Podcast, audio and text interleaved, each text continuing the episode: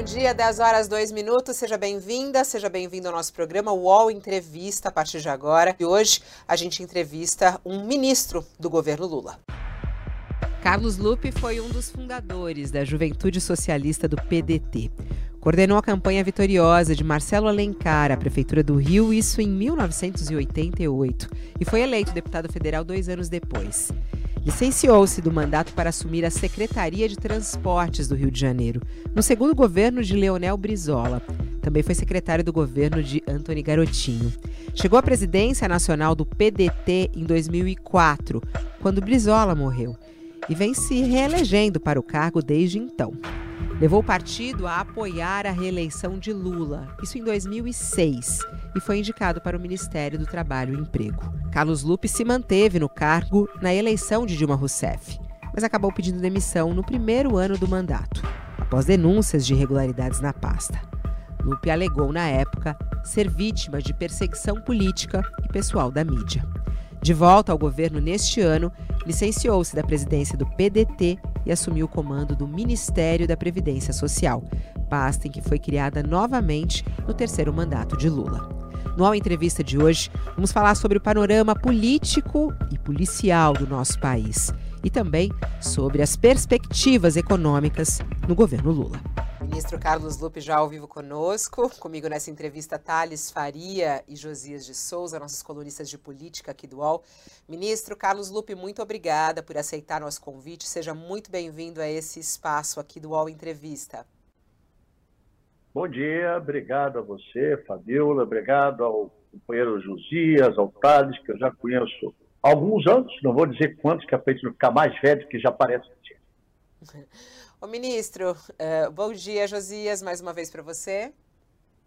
Bom dia a você, Fabíola Tales. Um bom dia especial ao ministro. Obrigado por compartilhar o seu tempo aqui conosco. Bom dia, Thales. Bom dia, é, Fabíola. Bom dia, Josias. Seja bem-vindo, ministro. Nos conhecemos desde o Rio de Janeiro, desde quando eu estava lá. Os cariocas. Estamos ministro... bem abençoados pelo Rio de Janeiro. Ministro, é, não tem como a gente não começar dos assuntos quentes, o noticiário está tomado por isso já há duas semanas, né? Que é depois da, daquela operação da Polícia Federal e todo o conhecimento que a sociedade brasileira começa a ter sobre o episódio das joias envolvendo o ex-presidente Jair Bolsonaro. Hoje falávamos mais cedo aqui no programa sobre é, o aprofundamento das investigações, Polícia Federal está mergulhada nisso. Queria saber a sua expectativa como político brasileiro, como ministro, inclusive, né? É, qual é o impacto disso no nosso país? É, qual é a sua expectativa para a conclusão desse caso, dessa investigação das joias envolvendo Bolsonaro, ministro? Olha, em primeiro lugar, eu acho que tem que ser tudo apurado, doa quem doer, até o final. Né? Nós precisamos ter, numa democracia, a consciência e a tranquilidade de saber que tudo, guardado sempre o rito do direito, todo o direito de defesa respeitado, tem que ser apurado com profundidade. E é, é assim que se vive em qualquer democracia do mundo, qualquer que seja cidadão, do presidente da República, a minha pessoa como ministro de Estado a qualquer cidadão comum. Então, eu penso que é muito grave o que está sendo revelado. Não é só, e já é muito grande, o valor da joia em si, que é um presente para o Estado brasileiro. É tudo que foi feito. A minha impressão é que tinha a consciência de uma impunidade generalizada.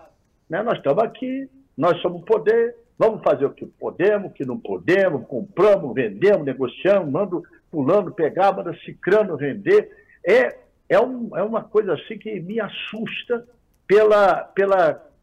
Não sei se é consciência ou falta de consciência, é mais falta, de que eles achavam que tinha completamente impune.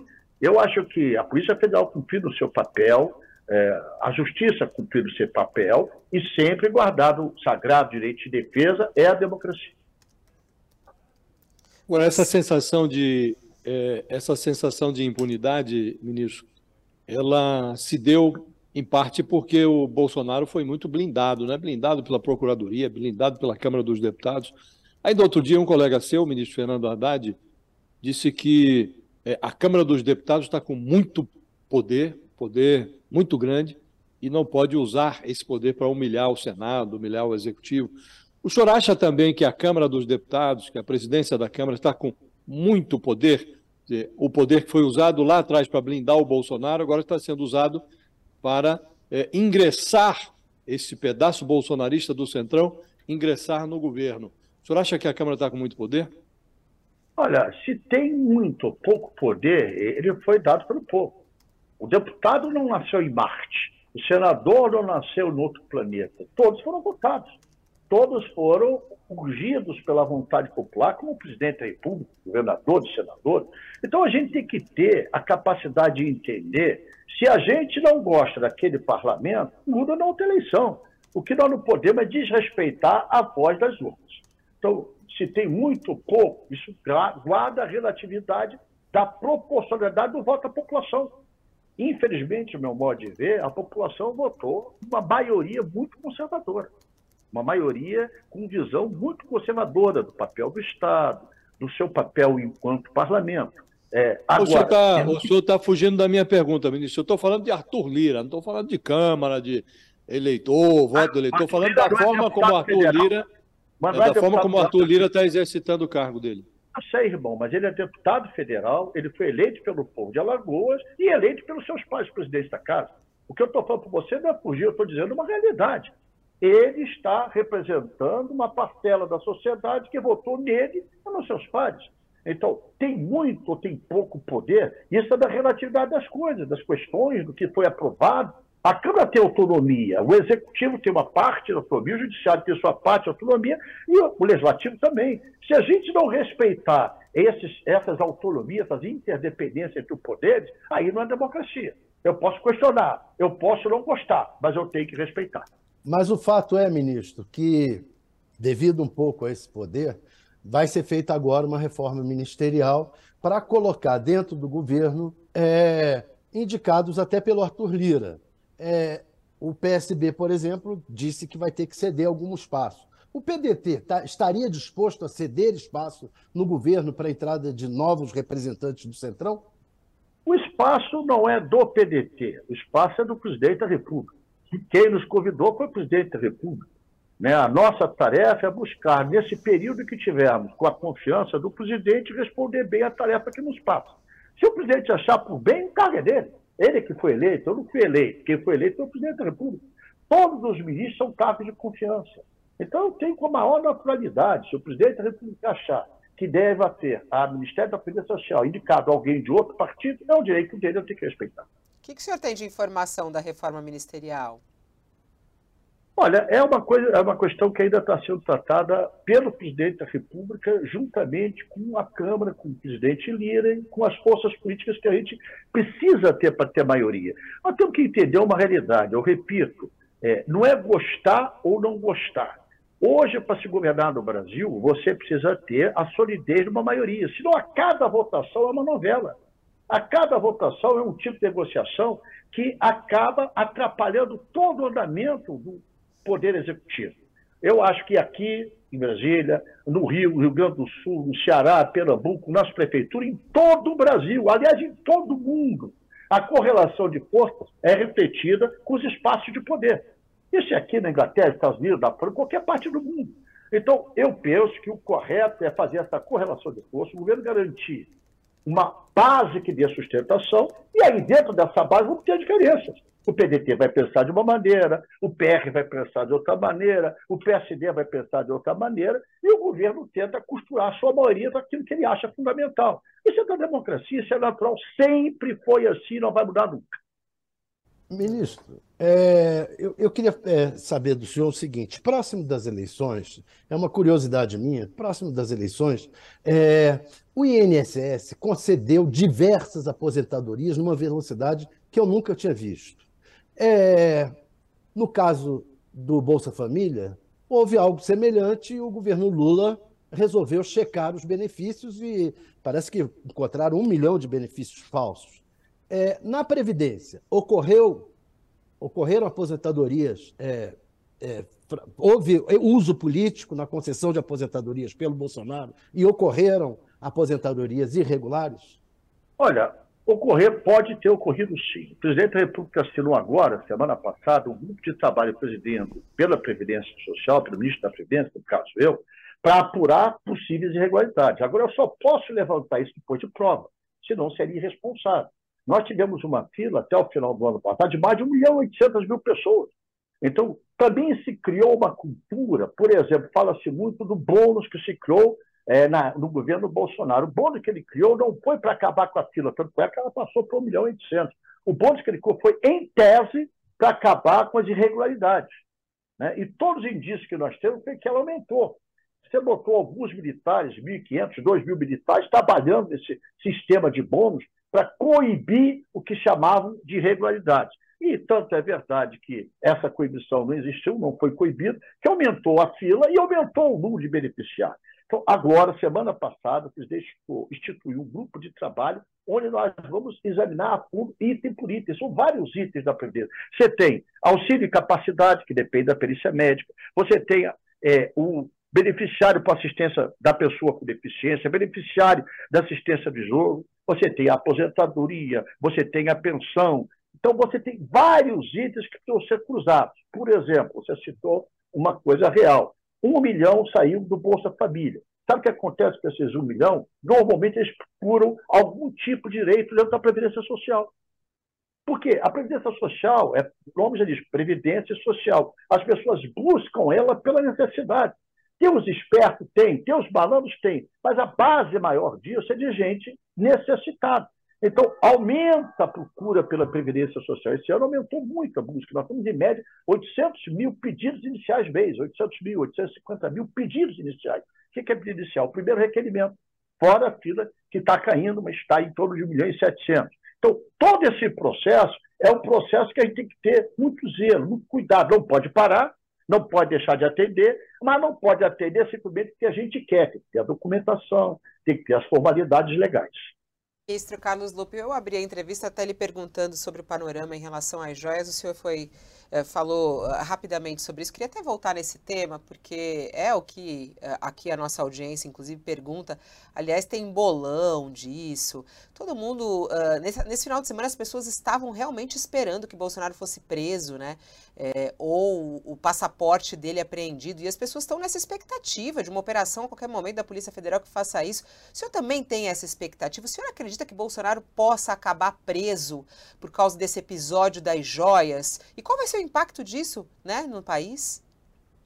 Olha, eu acho que não é só o impacto do roubo das joias, é o conjunto da obra. É uma obra delitosa. É uma obra que já vem. Por exemplo, será que a gente vai deixar impune a omissão que ele teve com a pandemia, com a pandemia, com a Covid? Né? Quantos milhares de brasileiros não morreram por uma falta de ter a vacina naquele momento inicial adequado? Estou dando um exemplo. E outros tipos de crime, agressões, o golpe que se tentou fazer no dia 8 de janeiro. Né? As joias é mais uma etapa nesse conjunto de obras criminosas. Compete, repito, a justiça examinar. Eu acho que é questão de tempo né? ele ser preso, na minha opinião, pelo conjunto de obras que está diagnosticado, que está apresentado, é questão de tempo. Né? Pode ser daqui a um mês, pode ser daqui a dois meses, três meses, é uma questão de tempo. Agora, é claro, a justiça tem que se guardar, tem que se proteger, para fazer o ato bem é, fundamentado legalmente, né? para depois não ficar um disse-me-disse, uma quebra de braço entre um poder e outro poder. Mas a repercussão disso, eu sou do Rio de Janeiro, né? Eu, toda hora Rio de Janeiro, estou vendo manifestações que esse grupo mais radical de direita fazia ali na Avenida Atlântica que chegava a assustar. Ficava um mar de gente amarela, agora fica meia dúzia. Então, até esses próprios seguidores dele estão acordando para a realidade estão se sentindo usados. Então, eu acho que o tempo vai mostrando quem é quem e o conjunto da obra delitosa do senhor Bolsonaro o levará para a cadeia. É questão de tempo. Questão de tempo. É, e, e, aí tem toda uma, uma questão também envolvendo outras pessoas próximas a ele, né? Como a própria a mulher dele, é, os assessores próximos é, e que está sendo aprofundado. O senhor acredita, por exemplo, o senhor falou também aí sobre o episódio de, é, de todo é, é, o conjunto da obra, como o senhor falou. Por exemplo, em relação ao 8 de janeiro, né, que está sendo investigado na Câmara, é, qual é o, o, envolvimento de Bolsonaro em relação a isso? Como é que o senhor tem analisado o andamento da, da CPI do 8 de janeiro, é, e isso tem prejudicado o governo, Lupe? Eu vou brincar um pouquinho, lembrando Leonel Brizola. Ele dizia assim: tem boca de jacaré, tem olho de jacaré, tem rabo de jacaré. Como não é jacaré? Ou seja, tudo foi feito no entorno do Bolsonaro. Ele viaja estrategicamente um pouquinho antes. Aí pega toda a equipe dele, todo o time dele, todos os ajudantes de ordem, subajudantes de ordem, generais, e não foi ele, ele não sabia de nada. Quem vai se convencer disso? A democracia é algo que a gente não toca, não vê, mas a gente sente, vive. Só quem passou pela atrocidade da ditadura dá valor à democracia. Então a democracia é um bem da sociedade. É muito grave o que aconteceu no Brasil. Graças ao bom Deus e à consciência cívica, e também a nossa imprensa nacional, que vive um momento muito forte, muita democracia, muita coragem, nós não tivemos uma, uma, uma imposição de um regime arbitrário, autoritário, uma ditadura. Isso não pode ficar, passar como se não fosse nada. Tem que ficar registrado, tem que ser apurado e tem que ter consequência. Quantas dezenas, centenas já foram presos pelo, pelo ministro é, o, Alexandre de Moraes? Foram centenas presos. Será que eles agiram sozinhos? Os homens surgiram da onde? Quem patrocinou? Quem estava atrás? Quem fez essa convocação pela rede social? Está começando a aparecer. Então, repito, Bolsonaro vai pagar um preço da cadeia pelo conjunto da obra. Começa com a pandemia, com a falta de responsabilidade social, por é, ignorar a ciência, e isso causou mortes, isso é muito grave. Né? Quase 800 mil brasileiros morreram. Isso não, isso não pode ficar assim, está tudo bem, já passou. Que isso? Que isso? Isso é um escândalo. Isso mexeu com a vida de milhares de pessoas. E aí vem um conjunto da obra, vem o 8 de janeiro, vem as joias e vai aparecer mais coisas, porque isso aí é um novelo, como falava minha avó. Você puxa um fio e vem um monte de coisa atrás. Ministro, o senhor falou falar em escândalo, na, na campanha passada, é, o PDT tinha um candidato, Ciro Gomes, que se contrapôs ao Lula e é, agora o Ciro deu uma mergulhada, mas dias atrás, no instante em que o governo está negociando aí a concessão de cofres novos para o Centrão, o Ciro disse aí que o escândalo de 2024 já está praticamente é, sendo feito hoje. Tem um delay, segundo a expressão dele, que é porque a imprensa não está dando muita atenção, porque o governo é novo, mas ele cita, Codevasto está todo mundo roubando lá igualzinho, palavras dele, e a gente sabe que está todo mundo roubando, sabe onde estão roubando, e não tem diferença nenhuma, e isso vai explodir é, já em 2024. Eu queria lhe perguntar, é, acha que de fato essa promiscuidade está é, se repetindo no governo Lula 3? Em segundo lugar, é, qual é o futuro do Ciro Gomes no PDT? Olha, em primeiro lugar, eu tenho muita responsabilidade naquilo que eu afirmo. Eu penso que qualquer denúncia tem que ser apurada. Qualquer denúncia deve ser investigada. Mas a gente não teve nem tempo de ter orçamento. O Codevasp não teve nem orçamento. O que a Codevasp está hoje executando são emendas feitas pelos parlamentares da legislatura passada. Esse é o fato. Isso é o que é, está existindo. Tem erro? Não tem? Olha, não me compete dizer, compete aos órgãos investigativos, a própria Polícia Federal apurar. Então, a opinião do meu amigo e irmão Ciro, eu respeito, mas não é a minha opinião. Eu acho que para você chegar a uma denúncia desse tipo, você tem que ter provas concretas, você tem que ter provas fundamentadas. Até agora eu não vi nada. Ministro. E qual é o futuro fala... do Ciro no, no partido? Que ele vai voltar a ser candidato lá na frente? Vai sair do PDT? O que imagina, está brigando até com o irmão agora, né? Bom, eu tenho uma relação com o Ciro de amizade profunda, é uma das pessoas mais brilhantes, mais inteligentes que eu conheço nesse Brasil. Agora, cada ser humano é livre nas suas, no seu destino, nas suas opções, é o livre-arbítrio de cada um. Gostaria que ele continuasse no PDT, gostaria que ele continuasse sendo essa voz crítica, isso é importante para uma democracia, né? ter a crítica, ter o contraponto. Agora, não depende de mim, depende da vontade dele. Ministro, o senhor falou no Leonel Brizola. É, o Brizola é, encampou os ônibus do Rio de Janeiro, aquela encampação dos ônibus, e certamente, no caso da privatização da Eletrobras, agora, ele estaria cobrando desfazer a privatização.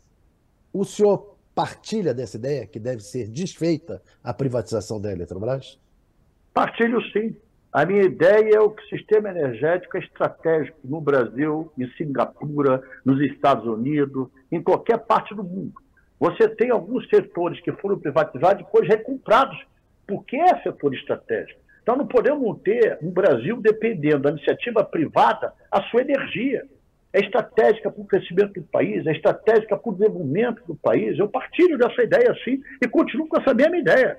Nós e você acha que vai ocorrer alguma coisa nesse sentido, nesse governo? Vai depender, porque essa privatização não foi feita por nós, foi feita no governo anterior. Está sendo questionado isso, inclusive tem na justiça. O PDT entrou na justiça contra a privatização da, da Eletrobras. Então, estamos aguardando as decisões jurídicas, né? Isso daí é a primeira etapa. Agora, se eu fosse presidente da República, eu estaria essa linha. Eu também não aceitaria essa privatização, não. Quando o senhor entrou no governo, ali nos primeiros momentos, o senhor disse que tinha a intenção de reformar a reforma da Previdência é mais ou menos mal comparando o que se deu na Eletrobras. Né? Foi feita lá a privatização, aqui o governo quer refazer, é, quer retomar o controle da Eletrobras ou mudar a composição da diretoria. É, o senhor continua com a ideia de é, alterar a reforma da Previdência? Olha, ideias não morrem. Ideias é o que faz a gente se alimentar na vida.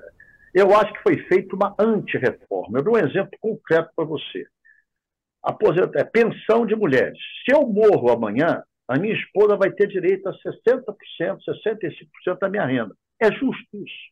É justo uma mulher, quando pede companheiro, normalmente fica com a idade mais avançada, a vida fica mais cara, medicamento, com a responsabilidade de ficar com os filhos sozinha, ela ganha 60% do que o marido ganhava. Eu não acho justo. Eu acho que isso tem que ser discutido, tem que ser questionado. Por que, que a Previdência Social tem que ter essa visão, no meu ponto de vista, é, falta de sensibilidade de achar que ela tem que dar lucro. A Previdência Social brasileira hoje paga benefícios para 38 milhões e 300 mil brasileiros. Recebem 60% dos municípios do Brasil, recebem e circulam mais dinheiro da Previdência do que do Fundo de Participação Municipal. Então, ela tem um amplo, um amplo e profundo atendimento social. A média salarial dessas pessoas é R$ 1.700, média. R$ 1.700. Alguém guarda ganhando R$ 1.700, alguém faz economia ganhando R$ 1.700, esse dinheiro circula. Esse dinheiro é para comprar remédio, esse dinheiro é para pagar aluguel. Esse é o dinheiro que, circulando, gera emprego, gera renda, distribui a renda. Eu costumo dizer que a melhor fórmula, a melhor, a mais inteligente distribuição de renda é salário. Salário, quer seja do trabalhador seletista, quer seja do aposentado. Então, nós temos que proteger esse cinturão da sociedade. Nós temos que é, tentar levar a eles mais direitos, mais proteção. Por que, que a gente, depois de contribuir 35, 40, 45 anos, chega na idade mais difícil da gente conseguir produzir, a gente é jogado na vala como se não tivesse feito Quando o senhor falou em anti-reforma, ministro, lá atrás, é, houve um certo desconforto, é, o Palácio do Planalto interveio, ficou a impressão de que o senhor foi como que desligado da tomada. Agora está o governo discutindo aí no Ministério da do Trabalho, a recriação do imposto sindical, está esse debate sobre a Eletrobras. Eu queria lhe perguntar objetivamente é se o senhor ainda acalenta a, a, a ideia de propor, de transformar este seu pensamento em algo prático, vai encaminhar ao Congresso alguma coisa relacionada à reforma da Previdência? Nós temos o Conselho Nacional da Previdência. Esse conselho se reúne todo mês, dentre outras tarefas, ditas regras da área da Previdência Social é, faz agora, como fizemos há pouco, baixar de novo a taxa de juros consignados. Isso é um tema que vai estar sendo discutido no grupo temático dentro do Conselho. Este ano não vejo tempo hábil para você conseguir ter uma conclusão do processo, mas com certeza ano que vem temos propostas apresentadas. Então, ano que vem vai ao Congresso sair. alguma coisa alterando a reforma da Previdência, é isso? Ano que vem vai ser apresentada uma reforma... Vai ter apresentação de algumas propostas, aí isso eu vou ter que conversar com os outros membros do governo, que eu não posso falar sozinho, eu tenho que levar para o trabalho, eu tenho que levar para fazer, eu tenho que levar para o planejamento, tem todo o governo, mas nós vamos apresentar uma proposta. Portanto, não sua... morreu este assunto? Não, não morreu nada. Nós estamos vivinhos da Silva. Agora, o senhor falou sobre a questão do, do, do salário, né, da, da pensão para as viúvas, né? Agora, qual é o outro ponto principal que na sua análise precisa ser modificado? Olha, tem muita... A idade de aposentadoria, questões. por exemplo, o senhor pretende mudar? Tem muitas questões que precisam ser analisadas à luz eh, do direito social. não à luz do lucro que a Previdência não deve, não pode, não dará. Por isso é Previdência. Senão nós temos todos uma empresa privada que é quem tem que dar lucro. O grande lucro de uma sociedade, de um governo, é a felicidade do seu povo, é o bem-estar do seu povo. Esse é o nosso lucro. Então, vários pontos estão sendo discutidos. Eu não quero me antecipar, porque esse grupo de trabalho é quase partite. Tem governo, tem representantes dos sindicatos dos trabalhadores atuais, representantes dos sindicatos aposentados e empresários. Eu não vou impor, como não impõe em uma reunião do conselho, uma vontade. Tudo isso tem que ser discutido, tem que ser apresentado em consenso ou com uma votação de maioria, para depois colocar isso para os outros órgãos do governo. As pessoas estão perguntando bastante aqui se vai sair ou não vai sair a revisão da vida toda, é, que é justamente é, uma, uma revisão. Isso tem a ver também com o que foi anunciado recentemente né, na reforma da Previdência, a revisão da vida toda, que é a reavaliação, o cálculo é, da aposentadoria, né, do benefício previdenciário. Vai sair ou não vai sair, ministro? Está na Justiça, isso o Supremo Tribunal teve uma posição inicial favorável, depois foi apresentado pedido de vistas, e nós estamos aguardando a decisão da Justiça. A Justiça decide, a gente cumpre. É simplesmente assim. Enquanto a Justiça não decidir, nós temos que aguardar. A Justiça decidiu, nós temos que cumprir. E isso vai ter algum impacto? Já tem algum estudo de qual vai ser o impacto disso? É, o governo não, vai recorrer caso saia ou não? O senhor acha que é justa essa revisão de, da vida toda? Primeiro, esse reexame está sendo feito após uma proposta feita, um recurso feito pela AGU, a Advocacia Geral da União, que é praticamente automático. Tudo que represente uma decisão contra o Estado, contra o governo, a AGU tem a obrigação constitucional de apresentar uma defesa. Essa defesa foi apresentada, esse questionamento foi apresentado e está para ser revisto por um ministro que pediu visto. O que, que nós estamos propondo, que já foi feito outra vez? Nós, acho que foi no governo Fernando Henrique, se não me lembro, se não me falha a memória. Foi feito também uma revisão um período grande. Nós fizemos, através do INSS, da Previdência Social, parcelamento, uma negociação com a Justiça de parcelamento dessa dívida. Nós propomos isso também ao Supremo agora, um parcelamento da dívida que é uma dívida que envolve milhões de brasileiros, e a Previdência não tem como bancar de uma vez. Então, isso está lá e estão aguardando a decisão da Justiça. Agora, ministro, o senhor disse que a Previdência não tem que dar lucro. De fato, não. Agora, também não precisa dar prejuízo, né? Tem uma discussão aí se a, a Previdência é deficitária, se não é deficitária.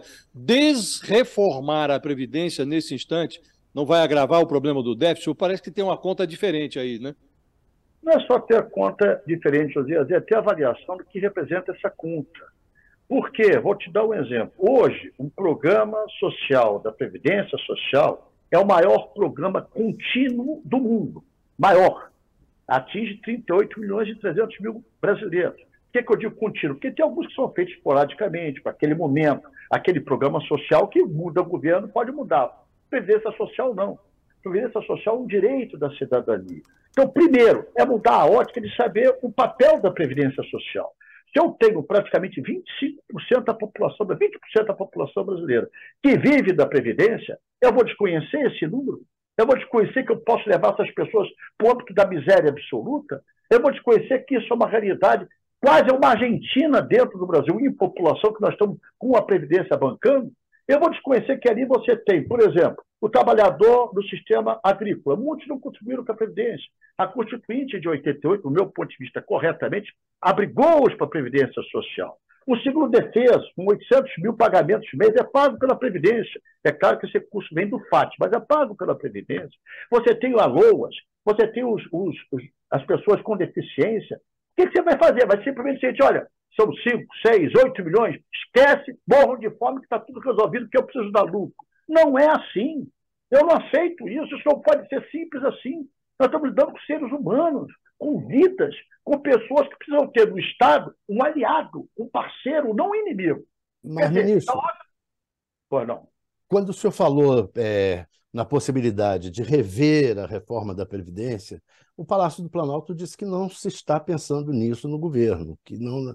É, eu queria saber do senhor o seguinte: nas suas conversas com o presidente, o presidente da República partilha dessa proposta, dessa ideia de que é preciso alguma revisão na Previdência Social? Amigo, eu só posso falar por mim. Né? Ah, eu não tenho direito. Ah, mas eu não tenho direito nem nem é ético da minha parte falar algumas questões que se trata com o presidente da República. Só ele fala no governo, pelo governo, com a representatividade e legitimidade do seu voto. Eu estou dando a minha opinião e falei isso no, primeiro, no dia da posse. No dia da posse. Eu não falei que ia fazer uma revisão total. Da... Eu disse, alguns pontos da Previdência precisam ser vistos porque foi feita uma antirreforma. E dei exatamente esse exemplo é, das viúvas que recebem. É, é, Ora, o senhor mesmo reconheceu aqui na nossa conversa, ministro, que nós estamos lidando com uma realidade é, atípica. Nós temos um Congresso lá, um Congresso conservador. O Congresso já barrou lá algumas tentativas. O, o presidente tentou modificar é, a, a, lei, a lei básica de saneamento e o Congresso derrubou. É, o que eu lhe pergunto objetivamente é: o senhor tá, já disse que há uma comissão, estão estudando a, a revisão aí da, de pontos da, da reforma da Previdência. É, o senhor avalia que há ambiente no Congresso para que essa reforma seja revista? Amigo, eu já fui parlamentar, eu tenho um pouquinho de experiência na minha vida de lidar com o parlamento.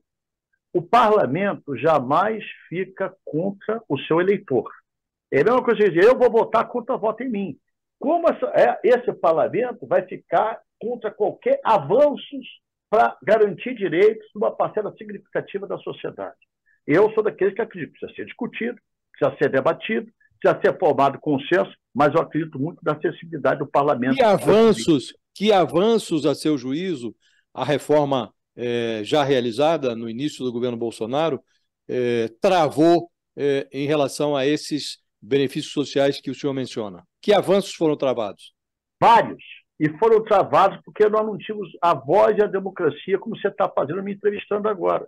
Você não tinha o direito da cidadania organizada. Você afugentou, asfixiou os sindicatos.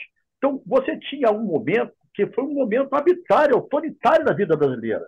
Tudo foi aprovado de supetão. Ninguém conseguiu discutir com profundidade isso. Eu dou esse exemplo sempre da mulher, porque eu acho muito difícil alguém se contrapor a essa questão da pensão da mulher.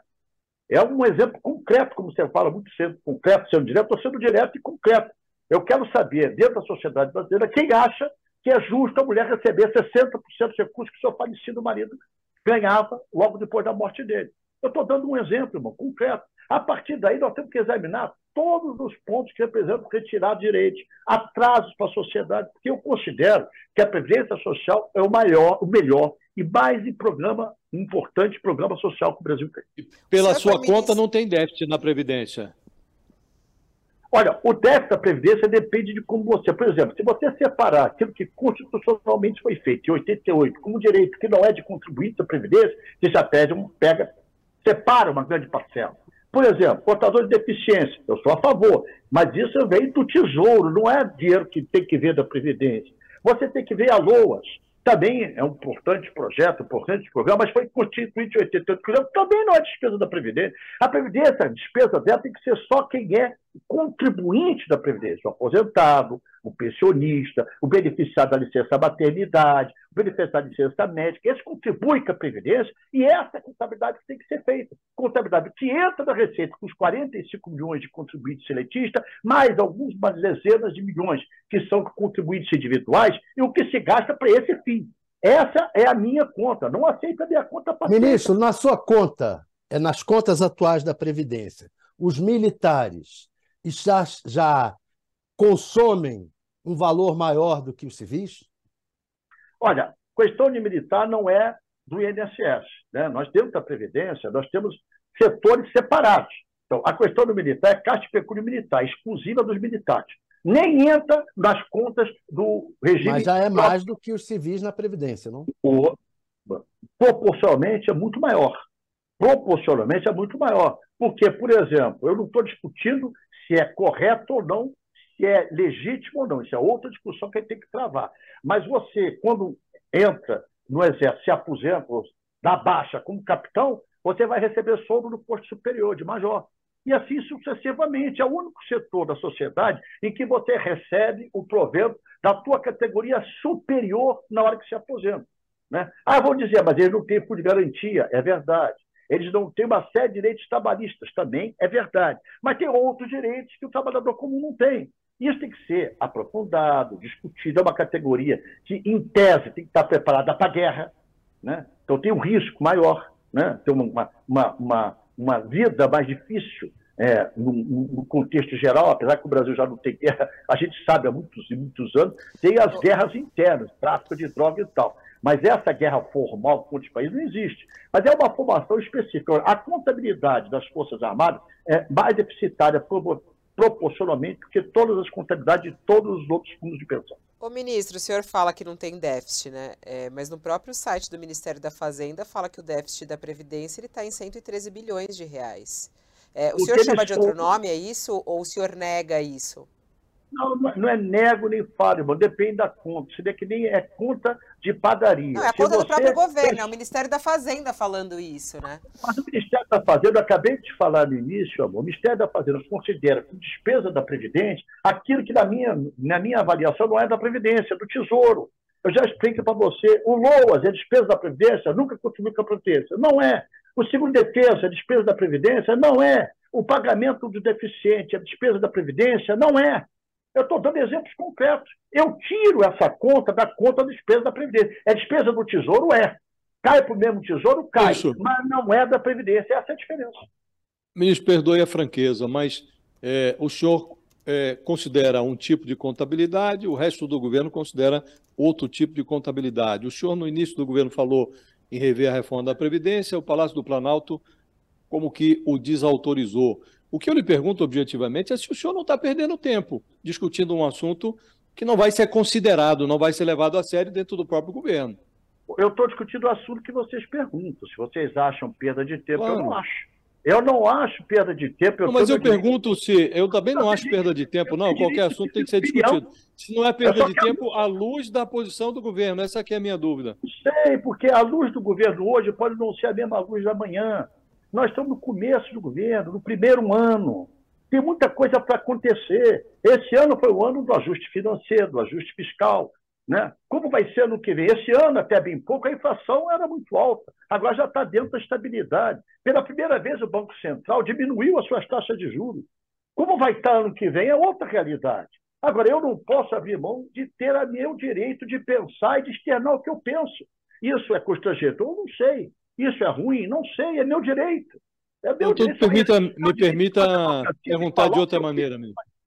Me permita perguntar de outra maneira. Porque tá num governo, é, quando o, o, o presidente é, rompe um acordo firmado com um determinado ministro, é, o ministro vai embora. Se o presidente não está satisfeito com o desempenho do ministro, aí o presidente aqui demite o ministro. O que eu queria lhe perguntar agora de outra maneira, então, é, se o senhor está analisando isto, estudando isso, tem uma comissão do Ministério é, analisando isso, evidentemente o senhor tem o aval do Palácio do Planalto para conduzir essa negociação. Né?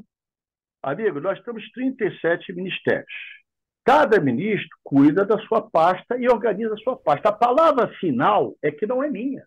A palavra final é do presidente da República, é da, da, inclusive tem que ser avaliado com a equipe econômica. Eu só estou exercitando o meu direito de revelar o que eu. É mais conveniente para mim não falar nada, ah, tá tudo bem, vou por aqui. Eu não falo, eu, eu não sou assim. Minha natureza de falar o que eu penso. Estou claro. certo, estou errado, não sei, é só isso. Agora, no pressuposto de que a Casa Civil coordena o trabalho dos ministérios, eu lhe pergunto se está, é, este seu pensamento tem alguma sintonia com a Casa Civil, se o senhor está, se o ministro Rui Costa, se a Casa Civil está aguardando, olha, no ano que vem nós vamos discutir essa questão da Previdência, o Lupe está estudando lá. Por enquanto, eu estou fazendo o meu papel dentro da Previdência Social, com o Conselho Nacional da Previdência, quadripartite, discutindo esse assunto para o ano que vem, como eu falei inicialmente. Depois disso discutido e definido, é que a gente leva para as outras partes. O ministro, queria aproveitar a sua presença aqui, até que o senhor foi ministro do Trabalho também. O que o senhor acha da volta do imposto sindical? Está todo mundo perguntando isso também, é, falando que é, é preciso voltar. É, o senhor falou aí também sobre o afastamento em relação aos sindicatos durante a sua fala. É, o senhor acha que é preciso voltar o imposto sindical sendo descontado na conta do trabalhador? Eu faço uma pergunta também. Por que ninguém discute o imposto patronal? Todo mundo acha justo manter o sistema é, que hoje contribui velozmente para a construção de prédios gigantescos, para pagar salários altíssimos a uma estrutura do sistema essa? É correto? É bom? É ruim? Porque, da mesma maneira, a gente tem que discutir essa, o, o, imposto é, patronal como imposto dos trabalhadores. Como o trabalhador vai conseguir se organizar se ele não tiver condição financeira de pagar ônibus para deslocar até Brasília, de pagar carro de som, de ter suas. É, eles fazem assistencialismo também, eles têm médicos do sindicato, eles têm atendimento dentário, entendeu? Tem muita coisa que tem que ser discutida. Como vai ter esse financiamento? Essa é a discussão. Quando você cala a voz do sindicato, você está calando parte da democracia. Então, quer discutir imposto sindical? Vamos discutir todos os impostos sindicais, patronal e de empregado. Por que só acabava o empregado? É uma pergunta que eu deixo ar. Mas, ministro. Essa, o senhor não, tem toda a razão é, quando mas levanta isso. Mas é só importante isso. a sua opinião, né, ministro? Que é o que eu lhe perguntei. O senhor é a favor dessa volta? Porque é isso que está sendo discutido eu, eu agora. Eu sou a favor que os trabalhadores tenham linha de financiamento para as suas organizações. O imposto sindical é a única linha possível da realidade brasileira. E tem que ser mais alto? É, essa... Do que era? Não sei se tem mais alto. Eu não tenho ainda a profundidade de conhecer qual é o projeto final. Eu li algumas coisas que saíram publicadas. Até porque eu também tenho que ser ético, não é minha pasta hoje, já foi. Eu, inclusive, ajudei a fazer o imposto sindical na época das centrais sindicais. Eu não tenho nenhum arrependimento disso. O que eu quero discutir é o seguinte: é necessário? Eu acho que é, porque como é que os trabalhadores vão se organizar sem recursos, sem ter linha de financiamento? Né? Eu não vejo outra no seu imposto sindical. É, o senhor levanta uma discussão interessante que é o, o, financiamento do sistema sindical patronal. Né? No início do governo Bolsonaro, acho que foi até no discurso de posse, o ministro Paulo Guedes dizia: ah, vou passar a faca nessa no sistema S. Ele dizia, inclusive, que havia é, no Brasil uma aliança que levava a conduzir a um pântano político com é, piratas privados, burocratas corruptos. No fim, não passou faca nenhuma. O que eu queria lhe perguntar é: não seria o caso de rever o sistema de financiamento do, do, do patronato e, e, em vez de reativar o dos sindicatos? Porque é lícito também é, o raciocínio segundo o qual ninguém é obrigado a pagar para o funcionamento do sindicato. Se o trabalhador quer contribuir, o sindicato tem que se fazer útil e não transformar, é fazer uma contribuição compulsória, como havia, e cobrar de todo mundo. O sindicato que se valorize e que convença o trabalhador de que deve receber alguma coisa ou não. Essa sua parte final eu concordo inteiramente. Eu acho que tem que ser voluntária ela pode ser calculada, ela pode ser colocada os valores, mas o trabalhador tem que aceitar. Né? Então, essa é a discussão que tem que ser travada à luz do dia. Né? Acho necessário ter uma fonte de financiamento para os sindicatos dos trabalhadores. Acho importante ter isso para eles sobreviverem. Agora, não pode ser um obrigatório sem aceitação do sindicalista. Agora, quando vai negociar, por exemplo, aumento salarial, os sindicatos negociam aumento salarial, todos querem aumento. E nessa hora é importante a presença do sindicato para negociar. Então, quem tem um aumento não pode também ter que contribuir? É uma pergunta que tem que discutir. A sociedade não pode ser vista apenas sob a ótica de uma parte. Nós temos que discutir com toda a parcela da sociedade. Então, eu penso que essa última, a parte final da sua fala, é coerente. Né? Como deveria ser coerente a mesma coisa para o imposto patronal, que também é obrigatório. Todas as empresas têm que pagar. É correto? É bom o serviço? Não é? É um questionamento que eu quero ter. O que eu não acho correto, é minha opinião, é acabar com o imposto do trabalhador e manter o imposto dos empresários. Um tem Você acha que os dois impostos, o, o que financia o patronato no sistema S e o imposto sindical, geram um peleguismo nos dois lados? Pode gerar, pode gerar. Dependendo da situação, pode gerar. Não estou dizendo que não. Só que eu acho que tem que ter transparência, acho que tem que se pensar nesse modelo de uma forma mais discutindo com a sociedade, com todas as partes interessadas. O que eu quero te dizer, amigo, é que não pode só sempre ter a ótica de que o do trabalhador não presta e do empresário é bom. Eu também não estou dizendo que o do empresário não presta, estou dizendo que tem que discutir. Se é para discutir, pô, vamos discutir todos. Todos. É, eu estava até vendo aqui, o senhor, a gente falou sobre a, a revisão da, da, da vida toda, né? Só voltando numa questão da sua pasta, é, sai a informação de que a ministra Rosa Weber antecipou o voto em relação a isso, é, justamente por conta da aposentadoria dela, marcada ainda para esse ano. É, e a ministra, apesar do pedido de vistas, que foi feito pelo Cristiano Zanin, inclusive, né? É, foi feito a pedido do governo? Não, esse pedido de vistas, não para ter mais Não tempo? Não sei, amor, porque a partir do momento que o ministro é escolhido, ele não tem compromisso com o governo, tem compromisso com a Constituição, tem compromisso com a sua consciência. Eu tenho por, pelo ministro Cristiano o maior respeito, conheço há muitos anos, sei que é um excelente, primoroso advogado, e ele deve ter feito isso conforme a sua consciência, temos que aguardar. Mas essa revisão da vida toda é, pode ser muito prejudicial ao governo? É, como é que o senhor analisa isso? Porque é, o senhor está aí em qual torcida? Minha torcida é que seja feito o que é justo. E eu acho que, tendo a decisão do Supremo, nós vamos ter que sentar para negociar a forma de pagamento, como já aconteceu desse exemplo no início. Até não foi o governo que não tinha simpatia, Fernando Henrique Cardoso. Ele fez um acordo e parcelou esses pagamentos. Teve a decisão do Supremo, nós somos, somos obrigados a cumpri-la. Só. E vamos fazer. Tá certo. Bom, ministro, eu acho que tem que se despedir da, da gente ou pode ficar mais um pouquinho, ministro?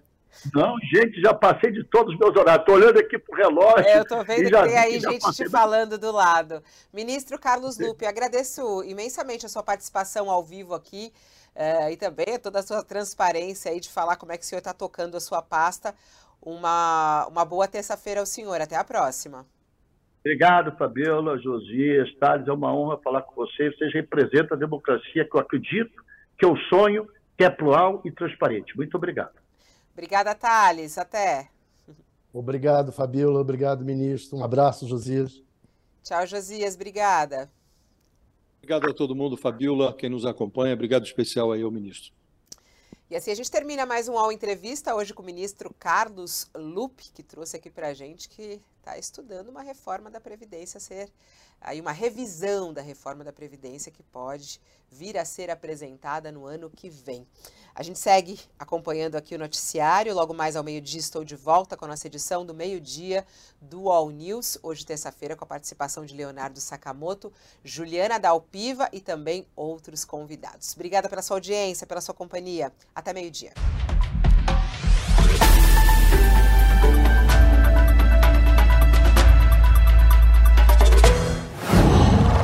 Qual?